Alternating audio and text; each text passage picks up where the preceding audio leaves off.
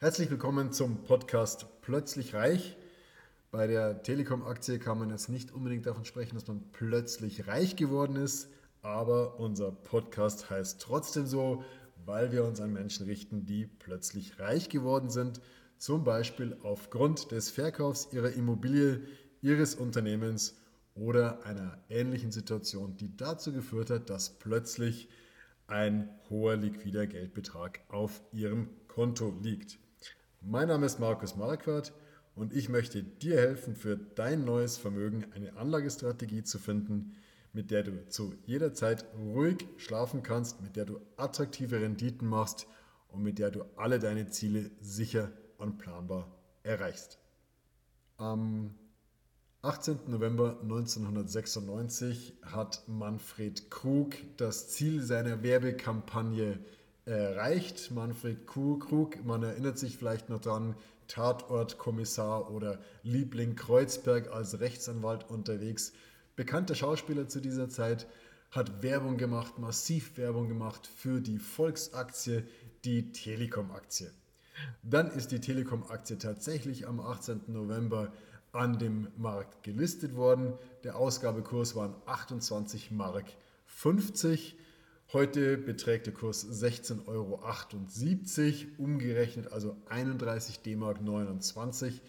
Die Aktie hat es also geschafft, in 25 Jahren von 28 Mark 50 auf umgerechnet sage und schreibe 31 Mark 29 zu steigen.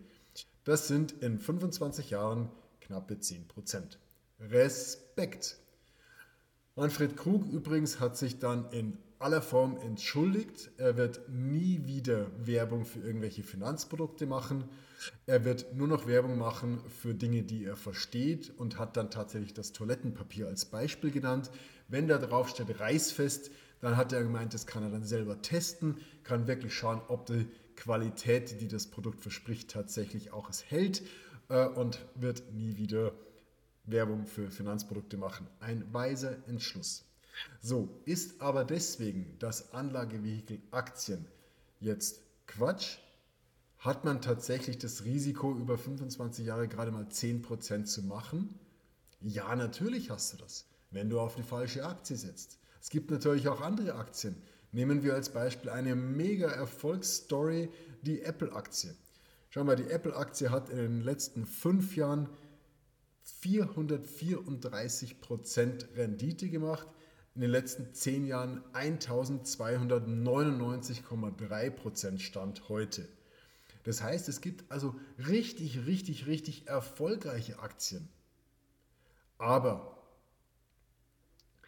wärst du, wenn du vor zehn Jahren die Apple-Aktie gekauft hattest, hättest du persönlich tatsächlich 1299 Prozent Rendite gemacht zum heutigen Zeitpunkt? Ich bezweifle das. Warum? Weil über Einzelaktien unheimlich viel berichtet wird. Es wird unheimlich viel berichtet, was gerade dieses eine Unternehmen ausmacht, warum dieses eine Unternehmen diese Aktie in Zukunft steigen muss, warum sie fallen muss, warum das Geschäftsmodell fantastisch ist, warum Apple überholt wird von allen anderen oder warum Apple die Technologie des Jahrhunderts hat. Es wird ständig, du wirst ständig als Aktionär mit Informationen zu einem Unternehmen versorgt und ob du willst oder nicht, machst du daraus dir bestimmte Rückschlüsse, lässt Rückschlüsse zu, was das für den Kurs bedeutet, ob er nun steigt oder fällt. Du kannst dich also gar nicht frei machen. Hättest du tatsächlich in den letzten zehn Jahren Apple gehalten, hättest du für dich selber 1300% Gewinn gemacht. Aber in den seltensten Fällen gelingt es, weil du einfach in dem Moment, wo du zum Beispiel mal 100 oder 200 Prozent gemacht hast, bist du so begeistert davon und sagst, okay, jetzt bringe ich lieber mal mein, mein, mein Schiff in den sicheren Hafen und verkaufst. Sinnvoll. Du hast 100, 200 Prozent Gewinn gemacht, aber du hast nicht die 1300 Prozent gemacht, die die Apple-Aktie geliefert hätte. Mit anderen Worten, diese super, super, super Success Stories, diese Erfolgsstories, diese, diese Hypes von Tesla, ähm, Microsoft, Apple und so weiter und so weiter, diese super, super Aktien haben in den wenigsten Fällen einzelnen Investoren tatsächlich ihren komplette Rendite beschert, weil man nicht drin bleibt, weil man dann verkauft, wenn man tolle Gewinne gemacht hat, weil man dann verkauft, wenn man negative Nachrichten über diese Aktien liest, über diese Unternehmen liest und dann einfach nicht mehr im Rennen dabei ist. Das bedeutet also, es gibt tolle Aktien, zum Beispiel eine Apple, es gibt absolut Aktien mit bescheidenen Renditen wie eine Telekom. Was machst du nun damit?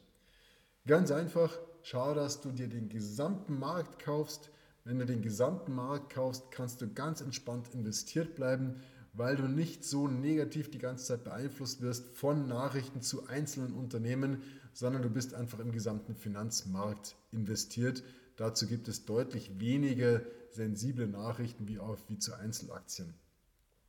Mit einem, wenn du mit einem Investment in den gesamten Aktienmarkt gelingt es dir viel, viel einfacher, wirklich über lange Zeiträume investiert zu bleiben, auch mal Börsentiefs durchzumachen und was hat es das gebracht, wenn du zum Beispiel in eine MSCI World investiert hättest, zum gleichen Zeitpunkt wie die Telekom-Aktie, äh, also 1996?